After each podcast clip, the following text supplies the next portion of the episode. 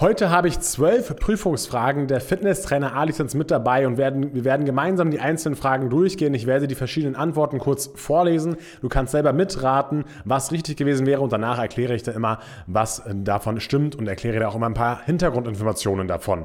Wir haben jetzt heute hier die Themen Freihandeltraining, Functional Training, Schlingentraining und Faszientraining mit dabei. Das sind genau die Themen, die bei uns bei der Karriere als Fitnesstrainer Akademie abgefragt werden. Deswegen auch hier der kurze Disclaimer. Wenn du die A-Lizenz woanders machst, dann diese Fragen wahrscheinlich nicht hier auf dich zutreffen. Und wenn du wissen möchtest, warum die A-Lizenz bei vielen Akademien unterschiedlich ist und warum wir uns eben für diese Art und Weise der A-Lizenz entschieden haben, dann gib doch einfach mal bei YouTube Fitnesstrainer A-Lizenz, was du nicht weißt, aber wissen solltest, ein. Denn dort ist ein Video von mir, wo ich ganz genau auf diese Unterschiede eingehe und warum es eben sehr viel Sinn macht, dass wir diese Themen bei der A-Lizenz so hier ausgewählt haben. Und ich würde sagen, wir fangen direkt an mit der ersten Frage. Und wir fangen mit dem Freihandeltraining. Da heißt es, beim Ausfallschritt, Punkt, Punkt, Punkt, handelt es sich um eine unilaterale Übung. Das ist richtig, ja. Austauschschritt ist unilateral. Unilateral heißt sowas wie einseitig und bilateral heißt sowas wie beidseitig. Und damit meint man eben genau diesen, äh, dass man eben nur ein Bein trainiert oder ein Bein primär trainiert beim Außerschritt. Damit ist das unilateral, ja. Wenn ich zum Beispiel einarmiges Rudern mache, ist es auch unilateral, ja. Oder auch ein Pistol Squat, das sind unilaterale Übungen. Wenn ich ganz normale Kniebeugen mache, klassisch, dann ist das bilateral, ja. Fra äh, zweite Antwortmöglichkeit, ist es verboten, das Knie über die Fußspitze zu schieben? Das stimmt nicht. Es ist nicht verboten, das äh, Knie über die Fußspitze zu schieben, weil es kommt einfach darauf an beim Ausfallschritt, ob ich mein Gewicht im ganzen Fuß verteilen kann, beziehungsweise das Gewicht leicht in der Ferse äh, ist. Ja? Also ich sollte eben nicht das Gewicht zu sehr auf die Fußspitze verlagern. Ja? Und deswegen sage ich schon auch meistens, gerade bei Trainingseinsteigern, dass sie das Knie nicht über die Fußspitze hinausschieben sollen, weil die Wahrscheinlichkeit steigt einfach, wenn man das Knie über die Fußspitze herausschiebt, dass man das Gewicht in die Fußspitze verlagert. So, wenn man aber das schaffen kann oder wenn man das äh, koordinieren kann, dass man sagt, okay, ich verlagere mein, mein Gewicht nicht in die Fußspitze, habe aber das trotzdem das Knie über den Fußspitzen, dann ist es kein Problem. Das bedeutet, man kann nicht grundsätzlich sagen, dass es verboten ist, die Knie über die Fußspitze zu schieben. Ja, also das soweit dazu. Dann Antwortmöglichkeit C beim Ausfallschritt sollte ausschließlich mit Kurzhanteln trainiert werden. Das ist natürlich falsch, weil wir können natürlich auch genauso gut einen mit Langhanteln ausführen, mit einer Coreback oder auch ohne Gewichte, ja, je nachdem, wie man möchte. Und dann Antwort D, wird der Quadriceps femoris und der M. iliopsoas stark trainiert. Hier muss man jetzt ein bisschen aufpassen, dass man nicht zu schnell sagt, okay, es stimmt, weil der Quadriceps wird zwar trainiert, aber die Iliopsoas wird nicht trainiert, ja, weil wir beugen ja die, nicht die Hüfte, beziehungsweise in der konzentrischen Bewegungsphase wird die Hüfte nicht gebeugt im, in dem Bein, was man trainiert, sondern die Hüfte wird gestreckt, ja, und der Iliopsoas macht eben die Hüftbeugung, nicht die Hüftstreckung, deshalb wird der Iliopsoas hier nicht trainiert, zumindest nicht beim primären Bein, das Bein, was ich trainiere. Wenn ich zum Beispiel ähm, das Bein hinten irgendwo auflege, auf eine Bank oder sowas und dann mit dem hinteren Bein extrem stark in die Bank drücke, dann wird das, der Iliopsoas des Beines, des hinteren Beines etwas trainiert, statisch, weil ich eben sozusagen das Bein da reindrücke. Ja, aber das ist eben nur in manchen Fällen macht es Sinn, zum Beispiel bei einigen Sportverletzungen, da gehen wir zum Beispiel medizinischen Fitnesstrainer darauf ein. Ja. Aber grundsätzlich wird er erstmal nicht mit trainiert, hier der Iliopsoas. Dann kommen wir zur nächsten Frage und die lautet, welche Aussage zum Klimmzug ist korrekt?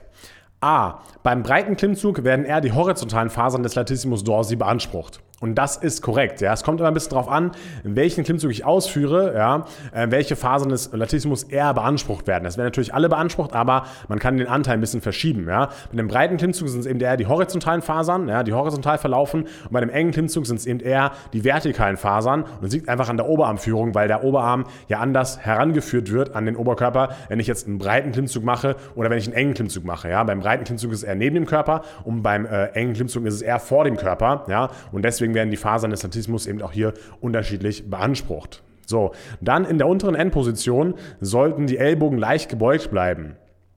Das stimmt nicht, ja, weil wir wollen halt immer einen kompletten Klimmzug ausführen, ja, von der kompletten Streckung dann komplett hochziehen, ja, und deswegen äh, müssen wir dann nicht irgendwie den Ellbogen leicht gebeugt lassen, ist auch nicht schädlich fürs Gelenk oder sowas, ja. Also das stimmt definitiv nicht. Dann, der Latzug ähnelt dem Bewegungsablauf des Klimmzugs.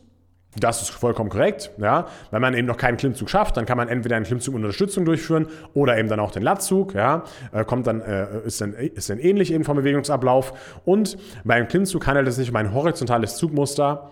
Das stimmt nicht. Ja. Ein horizontales Zugmuster sind alle möglichen Rudervarianten. Ja. Und Klimmzug ist eben ein vertikales Zugmuster. Das sollte man hier natürlich wissen.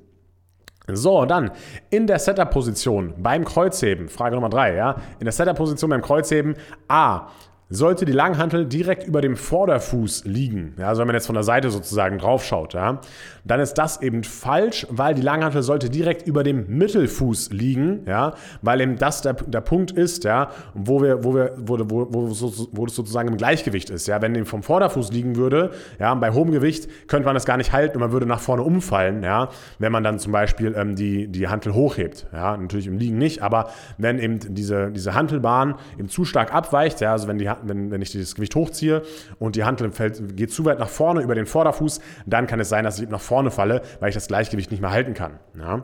Dann Antwort B. In der Setup-Position beim Kreuzheben sollte sich die Schulter eher vor der Stange befinden, wieder von der Seite betrachtet. Und das stimmt, ja, in den meisten Fällen äh, ist eben die Schulter vor der Stange beim Kreuzheben, ja, und dadurch kann eben auch der Lat dann gut mitwirken bei der Übung, ja, weil der Lat dann eben auch nochmal die Stange mit hochheben kann, natürlich auch noch mit anderen Muskeln zusammen, vor allem natürlich die Beinmuskulatur, ja, und, und Gesäß und Ischiokorale und so weiter und so fort. Auch der Quadrizeps ist, ist damit dabei. Ähm, dann äh, Antwort C, sollte der Rücken im neutralen Bereich gehalten werden. Das ist korrekt, ja. Ähm, das ist nicht ganz so einfach hier zu beantworten, ja. Mit diesem neutralen Bereich meine ich eben, dass ähm, ja, der Rücken möglichst neutral wie möglich gehalten werden sollte. Man kann keine neutrale Nullposition aufrechterhalten, aber in der A-Lizenz gehen wir bei uns auch ganz genau auf diese differenzierte Herangehensweise darauf ein. Ähm, ja, ist es best oder ist es überhaupt schlimm, wenn man den Rücken rund macht, ja? Was ist überhaupt ein runder Rücken und so weiter und so fort. Also das kann man hier nicht einfach so in zwei Minuten erklären. Es ist ein bisschen komplexer, das Thema mit diesem geraden Rücken, runden Rücken und das, das besprechen wir halt ganz genau auch in der A-Lizenz. Ja, aber grundsätzlich grundsätzlich kann man sagen, ja, sollte man schon eher im neutralen Bereich halten. Und dann D, äh, dürfen die Knie nicht, von der, nicht vor der Stange sein. Ähm, und das ist eben falsch. Die Knie dürfen durchaus vor der Stange sein. Ja?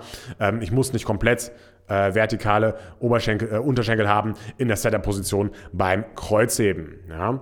Also das soweit eben zum Kreuzheben. Und jetzt eben die letzte Frage zum, äh, zu den, zum, zum Freiteltraining. Ja? Viertens, du führst Dips aus und neigst den Oberkörper weiter nach vorne. Was passiert? A. Die Belastung auf den Trizeps erhöht sich etwas. B. Alles bleibt gleich. C. Die Belastung auf den Trizeps verringert sich etwas.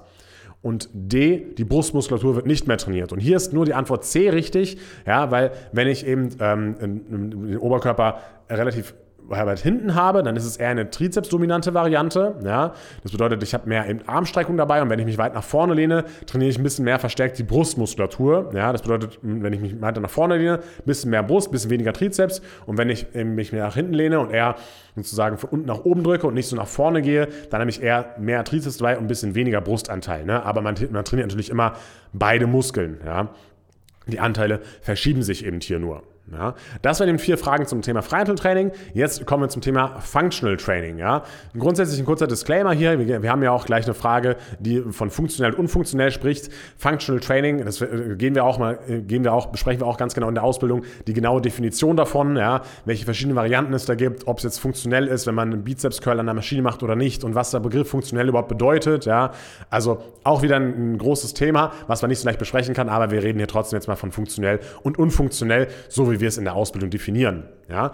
Also, an, äh, erste Möglichkeit oder erste Frage, bringe die Übungen in die richtige Reihenfolge, von unfunktionell zu funktionell. Und jetzt müsste man so ein bisschen mitdenken, ein bisschen überlegen. Und zwar heißt jetzt hier Beinpresse, Langhantel-Kniebeuge, einbeiniger Squat, Ausfallschritt. Antwort B, Langhantel-Kniebeuge, Beinpresse, Ausfallschritt, einbeiniger Squat. Antwort C, Beinpresse, Langhantel-Kniebeuge, Ausfallschritt, einbeiniger Squat. Oder Antwort D ist Beinpresse, Ausfallschritt, Langhantel-Kniebeuge, einbeiniger Squat. Und jetzt müssen wir uns einfach anschauen, okay, was ist denn am wenigsten funktionell und was ist am funktionellsten, ja? Und ähm, da müssen wir einfach dann schauen, okay, wo bricht das Ganze? Und hier ist Antwort C eben korrekt, ja. Wir haben zuerst die Beinpresse, da, das, da brauchen wir am wenigsten Koordination, da müssen wir uns am wenigsten irgendwie selbst stabilisieren oder sowas, ja. Deswegen ist die Beinpresse hier am unfunktionellsten. Dann kommt die Langhantel-Kniebeuge, ja, weil Langhantel-Kniebeuge ist eine bilaterale Übung und im Functional Training spricht man eher davon, dass unilaterale Übungen etwas funktioneller sind. Warum, erklären wir auch in der Ausbildung, ja. Ähm, aber Langhantel-Kniebeuge ist dann eben hier das nächste. Dann kommt eben der Ausfallschritt, weil ich eben hier beim Ausfallschritt eben trotzdem noch hinter, das hintere Bein sozusagen am Boden habe, wodurch ich nicht ganz so viel koordinieren muss. Und bei dem einbeinigen Squat, ja, das ist dann wirklich äh, so, dass ich die, das andere Bein noch in der Luft habe. Das heißt, hier ist das Ganze eben nochmal funktioneller, wenn man das so sagen möchte, weil ich eben nochmal mehr koordinative Ansprüche habe, weil ich mich eben hier komplett selbst stabilisieren muss und weil kein Bein, weil das andere Bein nicht mehr am Boden ist, womit ich mich gut stabilisieren kann. Ja. Dann nächste Frage.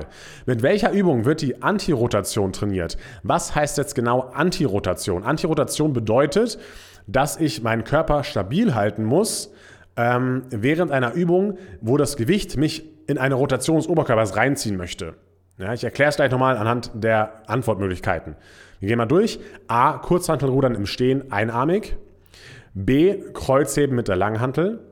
C. Lift im abgelegten Ausfallschritt oder D, Bankdrücken mit der Kurzhantel. Und hier ist eben nur die Antwort A richtig, Kurzhantelrudern im Stehen einarmig, weil ich stehe sozusagen, ja, ich habe in einer Hand die Kurzhantel und führe dann die Bewegung aus. Und wenn ich eben nicht meinen Rumpf anspannen würde, würde der Rumpf rotieren. Das bedeutet, ich muss meine Muskelkraft des Rumpfes dafür aufbringen, dass der Oberkörper nicht rotiert, ja, und das ist genau diese Antirotation, ja, und das braucht man zum Beispiel auch in Sportarten und so weiter, dass man eben, dass der Rumpf eben auch die Aufgabe hat, eben Rotation zu verhindern und nicht eine Rotation zu ermöglichen. Und wenn ich jetzt zum Beispiel schaue, Kreuze mit der Langhantel, da werde ich jetzt nicht vom Gewicht in eine Rotation irgendwie gebracht oder wenn ich, also wisst, was ich meine, ne? Oder Lift im abgelegten Ausfallschritt. Der Lift ist eben auch eine bestimmte Übung, die wir da zeigen. Das, ist, das bringt auch die Rotation, aber eben nicht die Antirotation. Ja? Und Bankdrücken mit der Kurzhantel hat auch wenig mit der Rotation zu tun. Also hier eben nur Kurzhantelrudern im Stehen einnahmig wäre hier richtig. Dann Nächste Frage. Welches Gelenk erfordert nach dem Joint-by-Joint-Ansatz Mobilität? Ja, der Joint-by-Joint-Ansatz ist einfach so eine Art Modell, das eben zeigt, ähm, welche Gelenke Mobilität und welche Stabilität gebrauchen können. Ja, erklären wir auch ganz genau in der Ausbildung. Und da ist es dann zum Beispiel A, Schultergelenk. Ja, das stimmt. Ja, Schultergelenk braucht auf jeden Fall Mobilität. Ja, wir müssen mobil sein in der Schulter ja, und da in verschiedenen Gelenkbereichen Kraft aufbringen können. Ja, Hüftgelenk genauso. Ja, Hüftgelenk sollte auch mobil sein. Das Kniegelenk, Antwort C, sollte nicht mobil sein. Es sollte eher Stabilität erzeugen erzeugen, zum Beispiel eben gerade bei Kniebeugen oder sowas, ja. Und D, das, D, das Sprunggelenk, das sollte auch mobil sein, ja. Ähm, wenn das Sprunggelenk zum Beispiel nicht so gut mobil ist, haben wir eher Probleme damit, vielleicht ähm, einen Squat auszuführen, ja, weil eben die Dorsalextension hier eingeschränkt ist, ja. Also ich kann, das, kann den Unterschenkel sozusagen nicht so weit nach vorne schieben aufgrund äh, einer geringeren Mobilität im Sprunggelenk. Ja, also Joint-by-Joint-Ansatz lernt man bei uns auch in der Ausbildung kennen. So, letzte Frage zum Thema Functional Training. Da muss man jetzt wieder ganz genau aufpassen. Ja? Ähm, wir, wir gehen in der, geben in der Ausbildung so ein, ähm, eine Art Grundplan mit, welche Art äh, von Training oder, oder wie man eine, eine Functional Training Einheit aufbauen kann, mit welchen Inhalten, mit welchen Sachen. Ja? Und äh, da, da heißt es jetzt eben, bringe den Aufbau einer Functional Training Einheit in die richtige Reihenfolge. Und jetzt wieder ganz genau aufpassen, mitlesen und überlegen, okay, was, was wäre dann falsch an dieser Reihenfolge? Ja? Und zwar haben wir einmal A, Gelenkmobilisation, Mobilisation mit der Hartschirmrolle, Aktivierung und dynamisches Aufwärmen, Schnell- und Reaktivkrafttraining, Training der verschiedenen Bewegungsmuster und HIIT, also High Intensity Interval Training. Ja, das war Antwort A.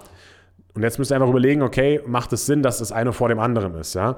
Äh, B, Mobilisation mit der Hartschirmrolle, Gelenkmobilisation, Aktivierung und dynamisches Aufwärmen, Training der verschiedenen Bewegungsmuster, Schnell- und Reaktivkrafttraining, HIIT. C, Mobilisation mit der Hartschirmrolle, Gelenkmobilisation, Aktivierung und dynamisches Aufwärmen, Schnell- und Reaktivkrafttraining, Training der verschiedenen Bewegungsmuster, HIIT.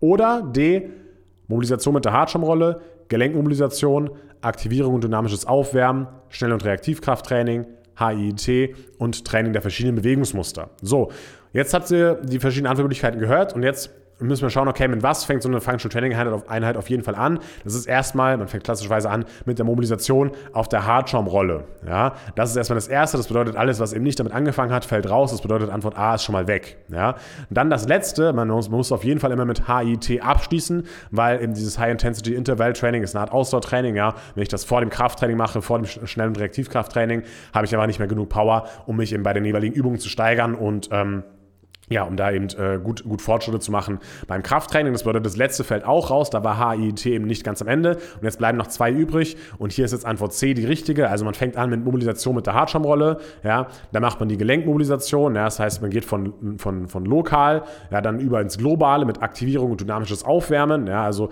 ich mache einfach so ein paar Warm-up-Übungen ja, ähm, äh, und versuche das Herz-Kreislauf-System ein bisschen warm zu machen. Dann mache ich das Schnell- und Reaktivkrafttraining, weil ich dafür einfach noch mehr Kon äh, Konzentration brauche. Ja, ja, ähm, für dieses Schnell- und Reaktivkrafttraining. Dann mache ich das normale Training der verschiedenen Bewegungsmuster, entweder mit Maximalkraft oder Kraftausdauertraining, solche Sachen.